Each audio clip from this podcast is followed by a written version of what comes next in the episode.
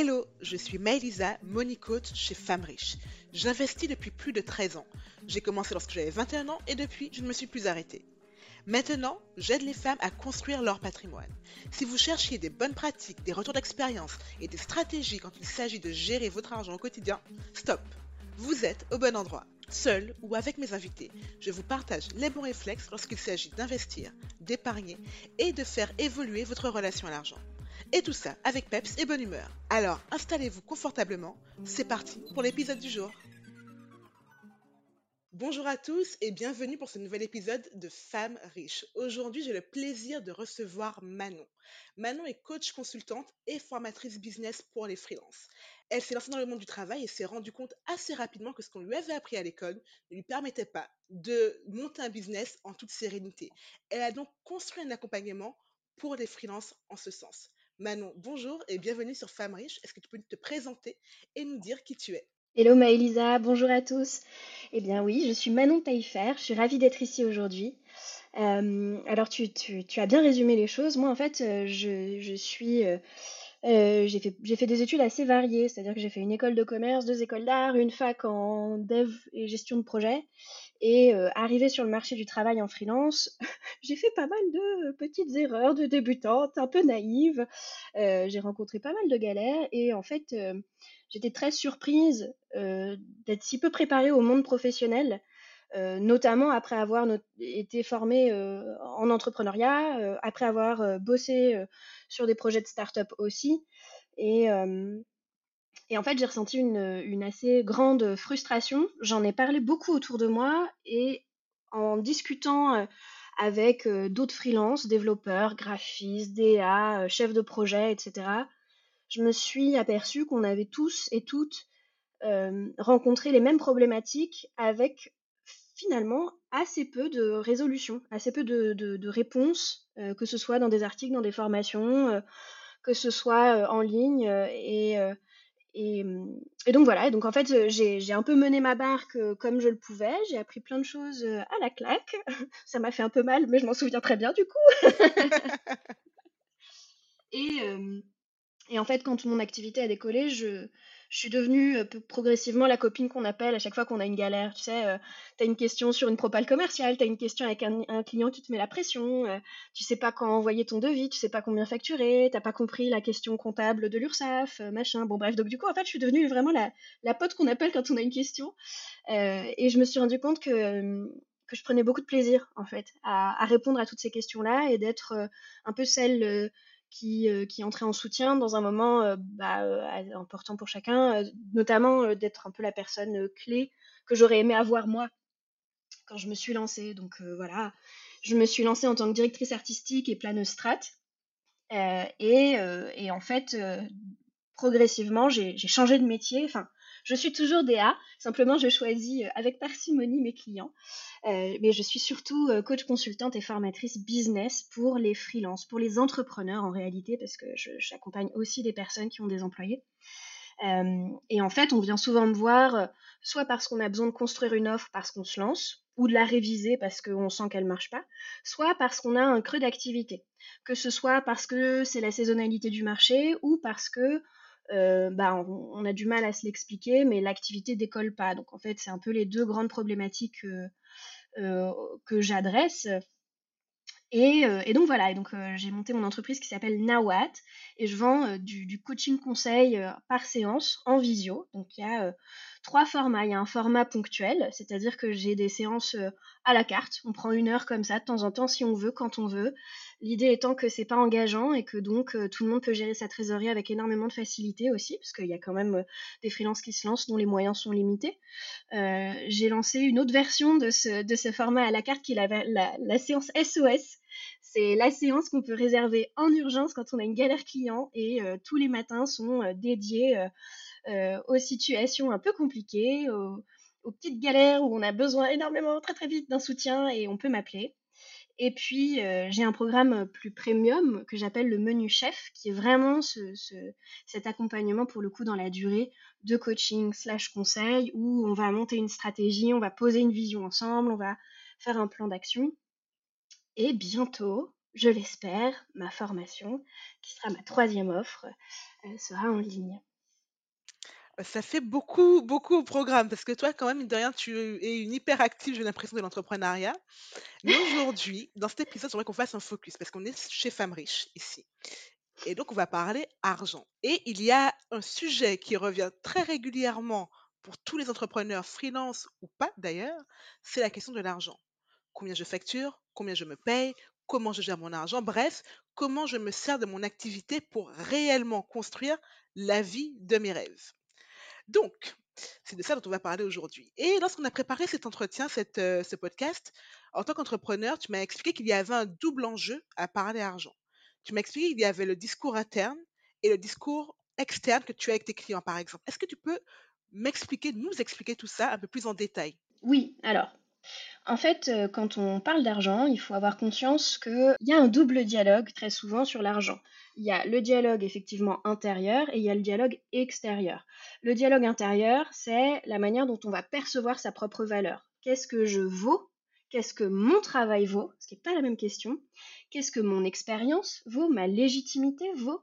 Et puis en plus de ça, se rajoute une couche d'histoire euh, ma culture familiale autour de l'argent, évidemment, va impacter les croyances que j'ai autour de l'argent. Donc en fait, on a un premier discours qu'il est intéressant d'interroger euh, et d'investiguer, en fait. Euh, c'est le rapport qu'on entretient avec l'argent. et il y a un deuxième discours qui est le discours externe. Et ça, c'est celui de, de, revendiquer aussi sa valeur. Mais quand on n'est pas très très sûr de soi sur ce qu'on vaut, évidemment, ça devient un petit peu compliqué d'aller négocier la valeur de son travail auprès de quelqu'un d'autre être convaincu de quelque chose, c'est être en capacité de convaincre. Quand on n'est pas convaincu soi-même d'un truc, c'est quand même beaucoup plus difficile après d'aller convaincre les autres que ça marche. Et donc en fait, euh, le, discours externe qu'on entretient, c'est euh, euh, la capacité de parler de, résultats, d'impact business ou d'impact émotionnel. C'est la revendication de la valeur perçue par le client. Et c'est ça qui va faire le pont entre la valeur et l'argent. Et donc parler d'argent dans un pays qui, en plus de ça, euh, n'aime pas beaucoup parler d'argent. C'est quand même un sujet excessivement tabou. Ah bon? Euh, Ça crée... non, pas du tout. Ça crée des barrières et des obstacles. Et euh, je pense que l'une des premières étapes pour débloquer bah, justement la capacité de générer de l'argent, au-delà de tout un tas d'éléments, hein, de stratégie, de positionnement, d'offres, etc., c'est aussi, c'est aussi cette question-là. quel est mon rapport à l'argent? En quoi est-ce que ma perception de l'argent est corrélée à mon estime de moi-même et combien est-ce que je me fais confiance pour gagner de l'argent et dans quel environnement euh, j'évolue aussi par rapport à tout ça, comment est-ce que je vais euh, être en capacité de le, communiquer, de le revendiquer? Mmh. Alors effectivement, dans ce que tu as dit, j'aimerais déjà préciser que dans cet épisode de podcast, on parle on parle, pardon, du rapport à l'argent la capacité à générer du chiffre d'affaires ne dépend pas uniquement de son rapport à l'argent. Comme tu disais, il y a la stratégie, etc. Mais là, on va bien faire un focus sur le rapport à l'argent. Euh, donc, de ce que tu dis, en fait, la première étape est déjà d'être au clair sur qu'est-ce que l'argent représente pour moi et quelle est la valeur que je donne moi-même à mon travail. À partir du moment où je suis OK et aligné avec cette valeur, c'est beaucoup plus simple finalement de la défendre auprès d'un client, auprès d'un prospect, etc. Et donc de justifier mon tarif alors, forcément, l'argent est encore très attaché à l'estime de soi, comme tu l'as dit. Est-ce que de par les accompagnements que tu as déjà faits ou les cours que tu as déjà donnés, tu as des exemples concrets de comment l'estime de soi et donc la, vision et, ce qu'on projette sur l'argent peut impacter notre vie d'entrepreneur? C'est hyper intéressant comme question. effectivement, c'est un sujet qui, revient très souvent dans mes accompagnements. Euh, je, pense, euh, je pense par exemple euh, à, une, nouvelle, nouvelle coachée là, tout récemment qui vient de qui vient d'arriver, qui, qui est motion designer, qui fait un travail créatif franchement super. C'est une super motion designer, son boulot il est sensible, il est beau, il est esthétique, il est bien pensé, enfin il y a énormément d'intelligence et d'imagination dans son travail et ça fait d'elle une, une créative archi compétente. Et donc elle, elle a, accepté récemment un travail à temps plein pour une entreprise pendant un mois. Et cette entreprise lui a expliqué que c'était une start-up, comme elle est jeune, pas beaucoup d'argent, a vraiment besoin d'elle. Et donc, elle a, elle a accepté un contrat à 2000 euros. à 2000 euros à temps plein, on ne parle pas d'un salariat, on parle vraiment d'un freelancing. Euh, 2000 euros, c'est excessivement éloigné de ce que son travail vaut. Son travail, il vaut 12 500 euros. Et, donc, du coup, avec toi, ton recul de professionnel, qu'est-ce qui peut amener quelqu'un à, à passer d'une valeur de 12 000 euros à 2 000 euros? C'est simplement le fait de ne pas réussir à négocier C'est c'est quoi? Il y a la difficulté de négocier, la peur de perdre le client si on tente de négocier. Euh, parce que comme on ne sait pas vraiment faire et qu'on n'a pas beaucoup d'expérience, on se dit que tenter de négocier, ça va forcément braquer la personne en face de soi. Mais évidemment, ça c'est quand on est dans une logique où euh, on va être euh, très frontal. La négociation, c'est pas un travail de gagne, c'est pas un jeu de perdant-gagnant, c'est plutôt dans ce sens-là qu'il faut l'entendre d'ailleurs. C'est pas un jeu de gagnant-perdant, c'est un jeu de gagnant-gagnant. Sauf que ça se travaille, c'est une compétence qui, qui s'étaille aussi avec le temps et l'expérience. Et en fait, très souvent, les créas voient que voient uniquement cette espèce de, jeu, de jeu de bataille en fait. Alors que la question, c'est comment est-ce qu'on fait en sorte que le client ait la sensation d'avoir gagné quelque chose en dépensant plus d'argent, en fait, qu'on soit aligné dans l'objectif. Donc il y a cette peur de braquer le client, de perdre du coup le prospect. Euh, euh, qui, est compliqué parce que évidemment euh, quand on a du mal à démarcher, bah, à chaque fois qu'il y a un prospect, c'est un peu le prospect qu'il faut signer. Je pense aussi que la peur du manque, ou le manque tout court d'ailleurs, a un impact énorme sur ce qu'on est prêt à faire comme compromis, et c'est bien normal. Je, me souviens d'une étude, mais je ne l'ai pas retrouvée, je l'ai cherchée pendant des heures l'autre jour. Je me souviens avoir lu une étude sur des profils de, saisonniers dans le, milieu agricole qui avaient des rentrées d'argent très importantes pendant six mois de l'année, puis quasiment rien pendant les six mois suivants de l'année. Et en fait, toute l'étude s'intéressait au QI de ces gens-là et évaluait le QI. Et ils se sont rendus compte que pendant les périodes de vaches maigres, euh, le QI descendait en flèche.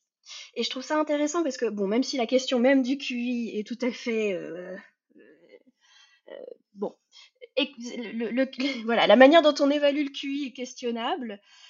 pour autant, je trouve que cette étude, elle est intéressante parce qu'elle raconte aussi combien on a les idées claires ou pas claires quand on vit dans la peur, quand on vit dans le manque, quand on a des urgences en fait. et manquer d'argent, ça crée aussi une espèce de, mentalité et une posture très différente. C'est la raison pour laquelle avoir de la trésorerie, c'est fondamental pour être en bonne santé mentale, mais pour être aussi un bon commercial ou une bonne commerciale, en fait. On ne peut pas faire sans. C'est essentiel. Alors du coup, effectivement, j'ai envie de creuser ce sujet-là parce que quelle que soit l'estime de soi qu'on a, lorsque on est en manque d'argent, là je ne parle pas simplement de la peur du manque, mais que concrètement on est en manque d'argent, on se retrouve des fois obligé d'accepter des contrats en deçà de notre valeur. Donc comment se prémunir de cette situation? Comment être finalement en position au moins équitable, sinon de force, lorsqu'il s'agit de négocier avec, euh, avec un client? Je pense que énormément de choses se jouent dans la préparation, dans l'anticipation. je pense par exemple que faire le travail de préparation de réponse aux objections clients, c'est un peu formel, hein, c'est un peu académique entre guillemets comme exercice, mais que n'empêche c'est très intéressant et très euh, utile. Euh, parce qu'il faut pas. Moi, c'est ce que j'ai fait hein, quand je me suis lancée. Euh, au début, je savais pas du tout négocier. Je m'étais fait des fiches, des, espèces d'infographie de genre. Et si jamais il me dit que c'est trop cher, j'avais une petite flèche qui menait à une case qui disait réponse 1. S'il dit non, ah ok, d'accord, on emmène à la réponse 2, etc. Et je m'étais créé une espèce d'infographie un schéma de réponse parce que parce qu'en fait bah voilà faut, faut bien aussi faut, bien aussi trouver des astuces pour pour tricher sans que ça se voit. J'aimerais vraiment faire un gros point sur ce que tu viens de dire. Effectivement la préparation c'est la clé. Surtout quand on est nouvelle dans un dans un domaine. Par exemple tu te lances dans le freelance dans l'entrepreneuriat. Tu n'as jamais fait ça avant forcément, tu vas avoir peur de l'inconnu. Et plus tu te prépares, même, même si dans ton coin, dans ta chambre, avec des fiches Bristol, mais ça marche très bien. Parce que finalement, tu, tu formates ton cerveau à être paré à différentes éventualités. Et j'adore l'astuce que tu as dit. Du coup, moi-même, je me la note de mon côté. Si vous écoutez le podcast, notez-la vous également. Ah non, mais complètement. Et puis il faut, euh, surtout quand on se lance et qu'on est jeune, euh, moi je me suis lancée en sortant d'école et j'avoue que euh, c'était peut-être pas non plus le calcul le plus malin. mais bon, voilà, je l'ai fait. Moi je me suis lancée sans réseau et sans trésor. 100%, 100 de chance de galérer du coup, ce qui s'est passé. C'est le hein, je peux nouveau pas slogan. Pas de réseau, pas de trésor, mais on y go. Non, mais tu vois, c'est ce qui me permet de donner des cours, euh, j'espère de qualité, c'est que voilà, j'ai fait ce qu'il fallait pas faire, je peux confirmer qu'il faut pas le faire. Non, mais euh, tu vois, par exemple, euh, parmi les objections clients, il n'y a pas juste la question du tarif, il y a évidemment le fameux c'est trop cher auquel il faut apprendre à répondre, mais il y a aussi tout un tas d'autres astuces pour remettre en question euh, euh, les tarifs, pour obtenir des réductions, pour euh, faire baisser euh, le prix, euh, qui sont euh, aussi un peu personnels. C'est-à-dire que moi, j'ai déjà vu hein, des clients euh, questionner mon expérience, euh, mes études, mon âge, euh, le fait que j'avais pas encore de clients euh, dans leur secteur, sur leurs problématiques, pour prouver que je savais faire. Et donc, euh, il y a aussi des remises en question qui sont plus ou moins un mix perso-pro, c'est-à-dire que euh, tout est un moyen de faire baisser le prix. Euh, et si on n'est pas un peu accroché aussi à soi-même, c'est pas évident d'y répondre. Et hum, tu vois, moi j'ai des élèves, mes élèves de Gobelin qui ont la vingtaine, un peu plus, entre 20 et 25, tu vois. Il y a- ils souffrent pas mal en fait de ce syndrome de l'imposteur aussi, de cette peur de la remise en question, de cette peur d'être considérés comme des amateurs et de pas savoir y répondre. Et, euh, souvent, euh, ce que je leur dis, c'est simplement qu'il faut complètement assumer, mais assumer à fond le parcours qu'on a. C'est-à-dire que, euh, de toute façon, on n'est pas en train de, vendre un tapis en faisant du porte-à-porte, on n'est pas un gros shark de commercial, euh, on est en train de promettre un truc qu'on est capable de délivrer. On est effectivement euh, jeune, freelance, effectivement, on n'a pas encore énormément de clients dans ce domaine. C'est aussi ça qui justifie que c'est pas un tarif de senior. C'est aussi ça qui fait que euh, on va être beaucoup à l'écoute du client, beaucoup dans l'itération, qu'on s'adapte. Et en fait, on assume. Mm. Oui, je suis jeune, mais en fait, je suis pas en train de vous vendre un travail de senior euh, qui sera fait en moins de deux. Euh, Moi, je suis transparente en fait sur, euh, sur mon offre et sur ce que je suis en capacité de promettre et en incapacité de promettre. Mm. Et c'est ça aussi qui fait qu'un client va faire confiance. Moi, c'est ce que j'adore faire. Les, les gens qui signent le plus souvent avec moi, c'est ceux à qui j'ai le dit le plus non. Je dis non. Je dis non à mille trucs et ils sont trop contents. bon, je caricature un tout petit peu, mais le fait de dire non sur ce que je ne peux pas offrir, c'est rassurant parce que je suis pas, euh, je suis pas justement dans la dérive commerciale de promettre en n'étant pas en capacité et puis de voir au fur et à mesure euh, de- d'essayer de bricoler, de me dépatouiller euh, au fil de l'eau quand j'aurai signé. Je suis pas là pour euh, tu- je pense qu'il y a beaucoup de clients qui, qui souffrent un peu aussi. Il faut, faut voir aussi hein, du côté client comment ça se passe. Je pense qu'il y en a qui souffrent aussi de, de la posture de je dis oui à tout. tu vois, je suis face à un prestat qui dit oui à tout, et puis au moment de délivrer, il n'est pas du tout, à- à- tu vois, euh, au niveau. Et donc, euh, moi, je suis très, euh, voilà, je, prône, euh, je prône le fait d'assumer qui on est, de pas promettre la lune, mais de promettre de la qualité à la hauteur de ses moyens, à la hauteur de son âge, de son expérience, etc. En étant archi pro et en revendiquant aussi une capacité d'écoute, en revendiquant de savoir faire tout un tas de choses malgré tout. Si je reprends, lorsqu'il s'agit de ne pas être sous-payé, il y a deux grands leviers à activer. Le premier, c'est gérer les objections clients. Le deuxième, ça va être de lutter contre son syndrome de l'imposteur. Donc quand il s'agit de gérer les objections clients, ça veut dire en amont de rendez-vous, se préparer à toutes les remarques que le client pourrait faire pour essayer de tirer notre tarif vers le bas et préparer évidemment nos réponses à ces objections. Ensuite, quand il s'agit de lutter contre le syndrome de l'imposteur, ça veut dire assumer son parcours, même si on est jeune, ce n'est pas une raison pour être sous-payé, mettre en avant nos forces pour justifier notre tarif et surtout être en capacité de dire non lorsque la mission qu'on vous propose ne rentre pas dans votre champ de compétences. Et je suis totalement d'accord avec toi, le fait de dire non, de dire ça, je sais faire, mais ça, je ne sais pas faire, ça, nous rassure nous-mêmes, en fait, puisque on sait qu'on ne se met pas en difficulté à devoir faire des nuits blanches pour essayer de ré- résoudre un problème que l'on n'a jamais vu avant, sur lequel on n'a pas de compétences. Donc, par rapport à soi et par rapport au client, dans une, euh, une relation d'honnêteté, finalement, qui nous crée de la réassurance. Donc, au-delà de ces, techniques pour ne pas être sous-payé, il y a comme la question de la sécurité matérielle. Puisqu'on a vu tout à l'heure que quand tu es à court de trésor, tu es prêt à accepter tout et n'importe quoi. Donc, quelles sont les bonnes pratiques avec ton expérience en termes de gestion de trésor quand on est freelance entrepreneur? Euh, pour moi, déjà, la première chose à faire, c'est de, c'est pas vraiment de la gestion de trésor par définition, mais c'est de il faut impérativement dire non au contrat pourri. Le contrat qui fait mal au ventre, euh, le contrat qui fait, euh, qui fait pas dormir la nuit, le contrat qui stresse avant même signature, le client qui met déjà la pression et qui envoie 15 drapeaux rouges avant signature du devis. En fait, en termes de gestion de trésor, ce qu'il faut savoir, c'est qu'un contrat pourri, ça coûte cher et ça diminue la trésor. Donc c'est vraiment mettre en danger sa trésorerie que de travailler avec un mauvais client. Et en fait, ça, c'est un truc dont on se rend pas compte parce qu'au début, on se voit tout simplement que, ah, ok, d'accord, ça va me permettre de rentrer 1000 euros ce mois-ci. Et en fait, 1000 euros, c'est quand même mieux que zéro. Oui, mais c'est 1000 euros que peut-être tu ne vas jamais récupérer parce que si c'est un client pourri, il va pas te payer à la fin. En plus de ça, il va faire traîner le travail en longueur parce qu'il va avoir 50 000 allers-retours à faire, parce qu'il sera jamais content, parce que c'est son bébé, parce que ceci, parce que cela. Euh, et donc, en fait, la, la première chose qui met en danger la trésorerie, c'est de pas savoir dire non. Ensuite, deuxième chose, quand on démarre un contrat, il faut, car, il faut cadrer, il faut être archi carré, et notamment euh, archi carré sur la question des délais de versement, de, des délais de, pardon, être archi carré sur les délais de paiement.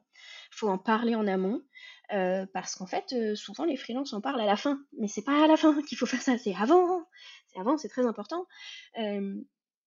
Et tu vois, je pense par exemple à des agences qui, qui missionnent des freelances pour des appels d'offres, des agences de com, euh, et qui, euh, qui, leur demandent voilà, de commencer à produire des choses pour pouvoir euh, obtenir le, bah, remporter en fait l'appel et qui disent aux freelances on te paiera quand le client nous aura payé.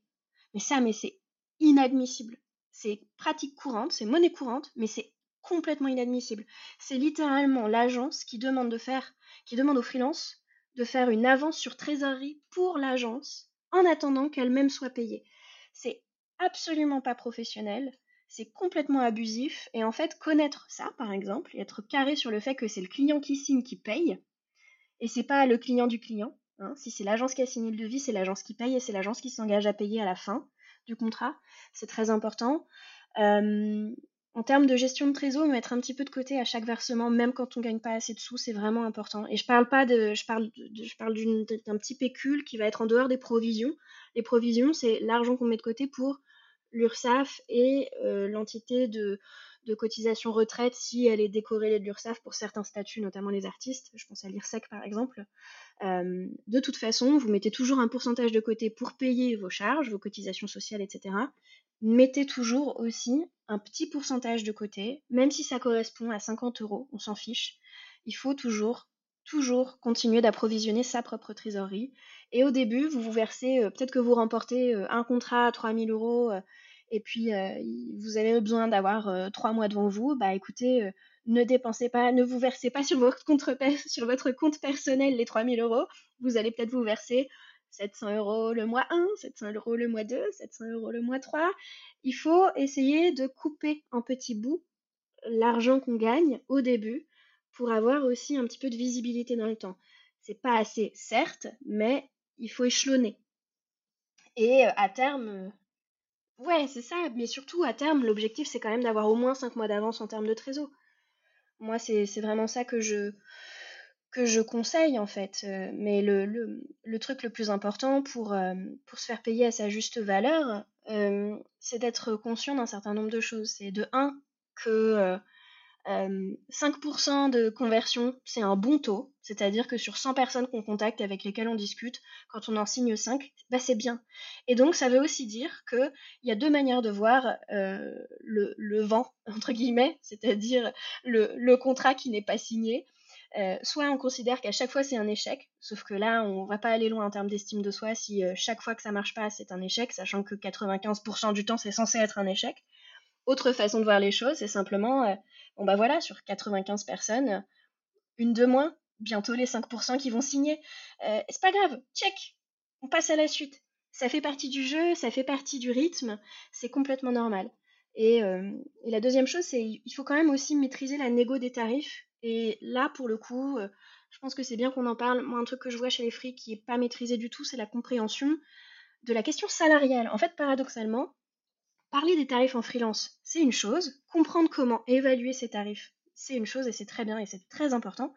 Mais quand vous travaillez avec des clients directs, mais même en fait des agences, moi j'ai déjà entendu ça de la part d'agences, il faut comprendre comment fonctionne le salariat, les cotisations patronales et salariales, euh, pour ensuite être en capacité de négocier. Parce que un argument qui est souvent avancé par les chefs d'entreprise, c'est que euh, si on vous donne, euh, je sais pas, 4000 euros de chiffre d'affaires par mois, bah, ils sont bien sympas, hein. C'est quand même beaucoup d'argent, hein. C'est pas, c'est pas tant d'argent que ça, en fait, hein. et, un truc qu'on, moi, j'ai déjà entendu par plusieurs, plusieurs chefs d'entreprise, clients directs et agences, c'est, attends, pour quelqu'un qui se lance, c'est quand même un cadeau, hein ça leur fait 2000 euros par mois, euh, large, euh, franchement, euh, c'est tranquille. Il y a encore cette croyance que parce que tu débutes ou parce que tu, sors d'école, par exemple, tu es censé galérer totalement. Mais, non, ce n'est pas, ce n'est pas une réalité. Tu peux très bien te faire payer correctement. Et effectivement, cette compréhension des charges sociales est très importante parce qu'on se dit, on a déjà tendance à croire que 4000 euros de chiffre d'affaires, c'est 4000 euros dans ma poche. Non, parce que voilà. 4000 euros de chiffre d'affaires, tu as euh, les cotisations sociales, les charges patronales si tu te verses un salaire. Une fois que c'est dans ta poche, tu as encore les impôts sur le revenu. Donc, entre les 4000 euros que tu touches euh, en chiffre d'affaires, est-ce que tu peux vraiment utiliser? Tu as une, une décote de facilement 60%. Et ça, c'est des choses qu'il faut euh, facturer, et donc il faut prendre en compte facturer quand tu es freelance ou entrepreneur. Complètement. Et donc, très souvent, un argument qui est avancé, c'est la comparaison freelance salariat. attends, c'est super sympa, tu te rends compte, 4000 euros. Alors, pour le coup, on m'avait donné un exemple avec 2000 euros dans mon souvenir, mais bon, c'est pas grave, c'est la même, c'est la, de bonne guerre. mais en fait, 4000 euros, c'est 8 jours de travail si je t'arrive à 500 jours. Donc, je suis navrée, mais 8 jours de travail ou 25 jours de travail pour le même tarif? Pardon, mais non, ça se vaut pas. et puis comparer le chiffre d'affaires au salariat, faire comme si c'était un revenu, c'est pas du tout, du tout cohérent. C'est-à-dire que quand on est chef d'entreprise, eh ben, on est payé comme, comme on paye une entreprise. On n'est pas quelqu'un, on n'est pas un salaire.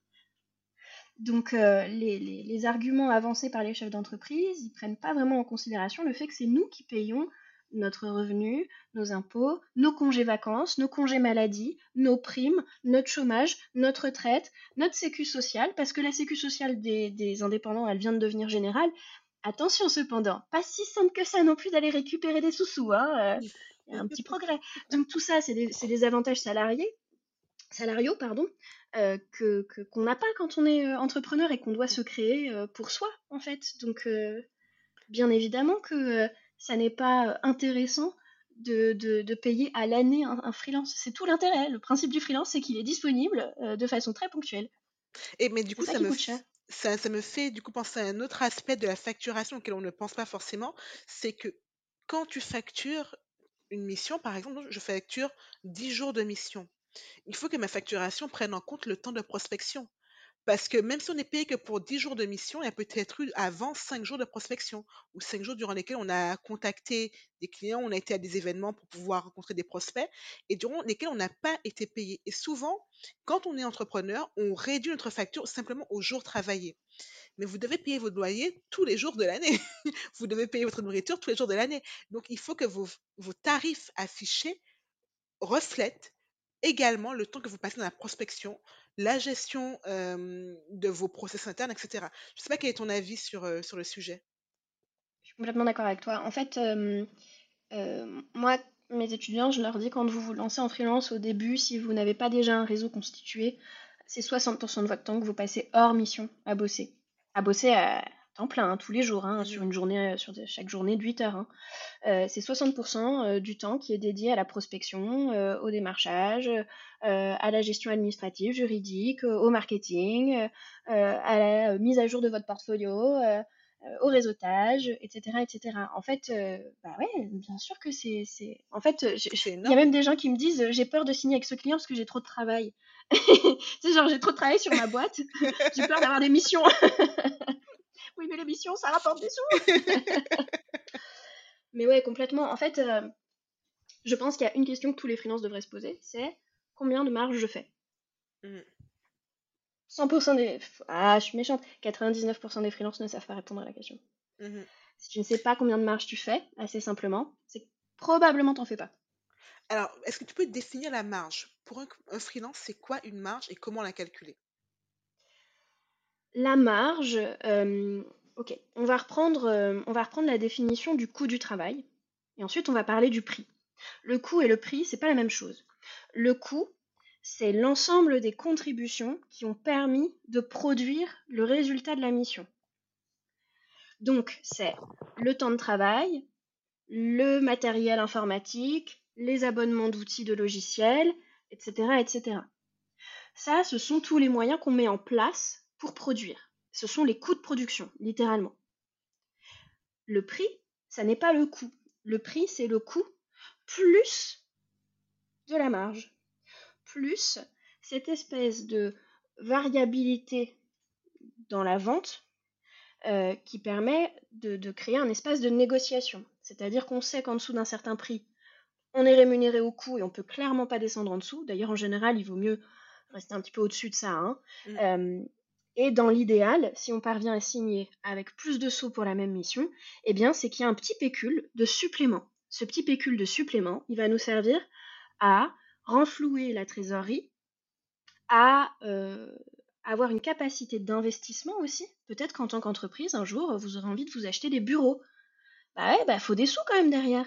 La banque, qu'est-ce qu'elle regarde? Si elle regarde que vous facturez au coût, globalement, elle se dit vous êtes pauvre. Vous êtes pauvre, c'est mort, moi je vous prête pas d'argent. Si elle se dit ah waouh, il fait 50% de marge, c'est trop génial, bah carrément, bien sûr que j'investis moi quand je suis une banque, je te prête de l'argent, je sais que ça va me revenir. Donc c'est ça en fait. J'utilise pas des termes comptables très spécifiques, hein, on parle pas de, tu vois, on pourrait parler de projection financière et tout, mais je parle du non, principe mais là, c'est vraiment du pratico-pratique. Parce que, mine de rien, si on rentre dans la comptabilité, on perd beaucoup de personnes, parce que c'est quelque chose qui peut faire peur à beaucoup d'entrepreneurs. Donc, c'est bien d'avoir une approche pratico-pratique. Donc, comprendre finalement. Donc, si je résume, pour ne pas être sous-payé. Donc, justement, pour être payé à votre juste valeur, il y a six éléments à avoir en tête. Déjà, pas de contrat pourri. On évite les clients red flag dès le départ qui vont nous, plomber notre comptabilité, notre trésorerie. Ensuite, quand on a un client, un bon client, on cadre la mission. Cadrer la mission, ça veut dire qui paye quoi, quand et quels sont les livrables à fournir. Pas des à tiroir où on n'en finit jamais et on ne voit jamais l'argent arriver sur son compte. Troisième élément, on se constitue une trésor de sécurité. Ça veut dire que quand vous êtes payé pour une mission, vous en mettez un petit peu à côté pour les mois de vache maigre, justement. Quatrième élément, vous devez comprendre comment évaluer vos tarifs par rapport, vous, à vos besoins, par rapport, enfin, ce que tu disais, par exemple, 60% de, de, mon temps, ça va être de la prospection. Donc, mes tarifs doivent refléter ça également par rapport à la valeur perçue par le client. Cinquième élément, il faut comprendre comment fonctionnent les cotisations. Parce que ce que vous touchez n'est pas ce que vous mettez dans votre, dans votre poche. Et dernier élément, comprendre à combien vous margez. Donc, quelle est votre marge de négociation? Quel est le prix au-dessous duquel vous ne pouvez pas descendre? Et finalement, comment est-ce que vous pouvez vous enrichir via votre activité sur le long terme? Ça m'a l'air plutôt concret tout ça. C'est hyper, euh, hyper bien résumé. J'ajouterais deux petites choses, si tu me le permets. Vas-y. Il y a connaître les prix du marché pour pas se faire embobiner. C'est-à-dire que euh, moi, j'ai entendu tellement de fois dans ma vie, euh, «Oh, mais euh, moi, j'ai jamais entendu ça. Hein. Vous êtes la première professionnelle à me dire ça. Hein. Quoi? Payer des droits d'auteur? Mais vous êtes la première personne, première artiste avec laquelle je travaille en 15 ans qui me parle de droits d'auteur. ah bon? Vraiment, t'es sûr Franchement, si les gens qui m'avaient dit à chaque fois, c'est la première fois que j'entends ça, m'avaient donné, je sais pas, un euro, je serais tellement riche, quoi. Enfin, c'est tellement faux. Euh, donc, euh, il faut connaître les prix du marché pour pas se faire embobiner. C'est pas parce que machin te dit qu'il bosse depuis 15 ans et que euh, les artistes avec lesquels il, travaille facturent 200 euros jour que pour autant c'est lui qui fait loi. Non, c'est peut-être pas ça les prix du marché. Il faut parler avec des concurrents. Il faut parler avec des gens qui font la même chose, leur demander combien ils facturent. Faut pas avoir peur aussi de poser la question.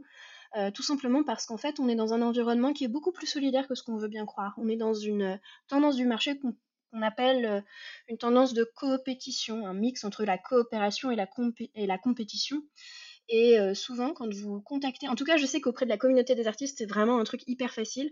Tu contactes un artiste, tu lui dis, bah voilà, j'aime bien ton taf, est-ce qu'on pourrait prendre un café visio, est-ce que je peux te poser quelques questions sur ton boulot? Et en fait, on en parle assez ouvertement de ces choses-là. donc voilà. Et deuxième chose, il faut vraiment maîtriser la question de la négociation salariale, en fait. C'est-à-dire qu'il euh, faut être capable de répondre que euh, un chiffre d'affaires, c'est pas du salaire, qu'il n'y a pas de congé vacances, il n'y a pas de congé maladie, il n'y a pas de prime, il n'y a pas de chômage, la retraite, c'est clairement pas la même, la sécu, c'est pas non plus la même, euh, et qu'on peut pas faire comme si 2000 euros de salaire, c'était comparable à 2000 euros de chiffre d'affaires, même à 4000 euros de chiffre d'affaires. et ça, envoyer un peu, renvoyer un petit peu dans les, dans les choux, entre guillemets, ce genre d'argument, c'est fondamental avec les chefs d'entreprise qui vont devenir des clients directs et qui n'ont pas forcément toujours en tête vos contraintes. Ça, ben, on reprend ton astuce de tout à l'heure qui est de préparez-vous une cartographie de toutes les objections récurrentes qui peuvent tomber et préparez vos réponses histoire de ne pas être prise au dépourvu.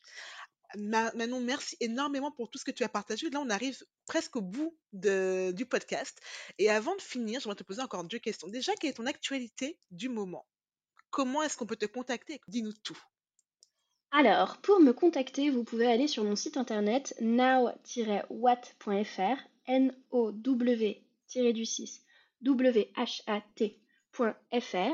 C'est le nom de mon entreprise, tout simplement. Euh, je poste très activement sur LinkedIn aussi, donc vous pouvez tout simplement aller suivre mes actus sur Manon Taillefer, mon profil, coach consultante business. Vous allez le trouver assez facilement. Euh, et côté actu, écoute, euh, c'est un grand événement pour moi en ce moment, je dois le dire. Euh, j'ai, en fait, j'ai créé un cours de freelancing à l'école des Gobelins il y a maintenant quatre années scolaires. Après, du coup, bah, avoir eu ma propre expérience dont je t'ai parlé où je me suis un peu plantée et puis après ça a marché, mais j'ai un peu souffert. et et en fait, je suis actuellement en train de, lancer une campagne, enfin j'ai lancé une campagne de crowdfunding euh, pour euh, financer l'adaptation vidéo en format e-learning euh, de ce cours à Gobelin qui, a son petit succès puisque j'ai 98,4% de satisfaction de mes élèves.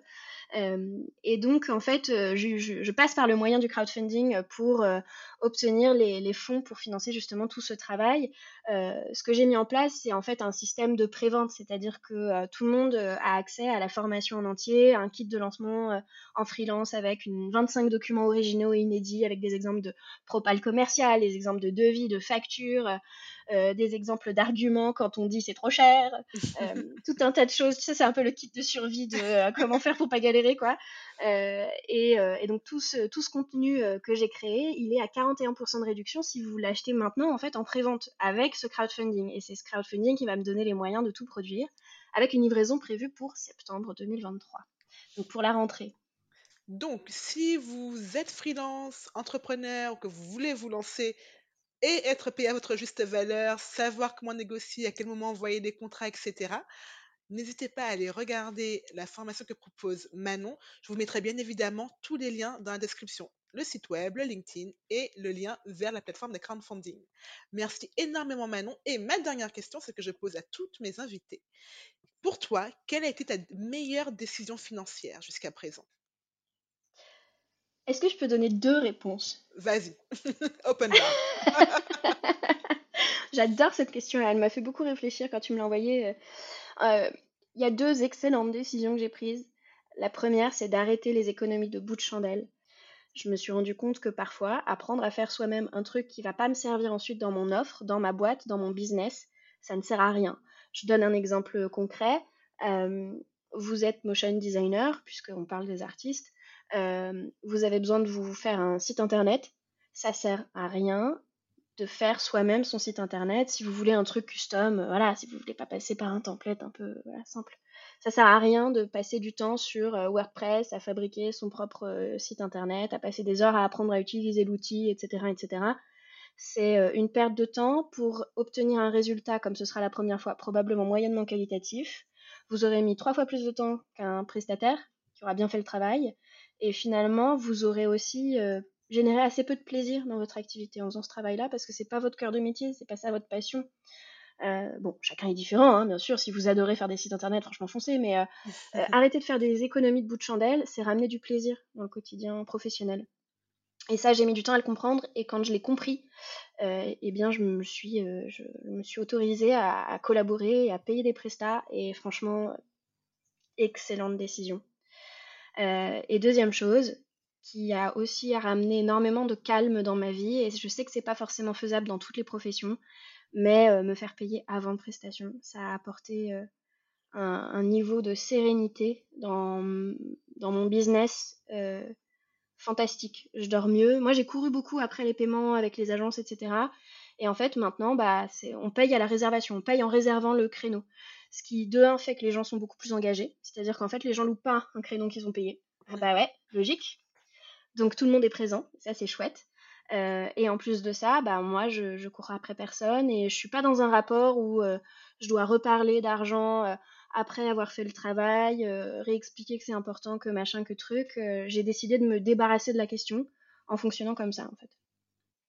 C'est super. Alors, je, suis fan de d'arrêter de faire des économies de bout de chandelle. Ça me parle énormément parce que j'étais dans le même cas que toi, tant dans la vie perso que pro. Je me disais, oh, mais non, mais je peux tout faire moi-même. Et finalement, je perdais des heures de sommeil alors que la vie aurait été beaucoup plus simple si j'avais appris plus tôt à déléguer. Donc, entièrement d'accord.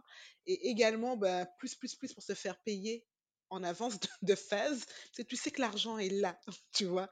Tu sais, as une motivation supplémentaire pour délivrer de la valeur en te disant c'est bon, je sais que je n'aurai pas de coup foireux. Donc, euh, donc ouais. Merci de ce partage, Manon. Pour le coup, on arrive vraiment au bout de l'épisode cette fois. Merci à toi, Manon, pour le temps que tu nous as accordé et l'expertise que tu nous as partagée autour du sujet comment se faire payer à sa juste valeur quand on est entrepreneur? Et on sait à quel point ce sujet est crucial pour tous les entrepreneurs. Merci à toi. Merci Maëlisa et merci à vous tous et toutes de m'avoir écouté aujourd'hui. Merci d'avoir écouté cet épisode jusqu'au bout. J'espère qu'il vous a plu et qu'il aura été plein de valeur pour vous. Et si c'est le cas, je vous invite à laisser une note sur votre plateforme d'écoute. C'est une petite action pour vous, mais qui a une immense importance et qui aide énormément le podcast à être plus visible et à apporter de la valeur à plus de femmes. Un immense merci à celles qui prennent déjà le temps de le faire. À bientôt!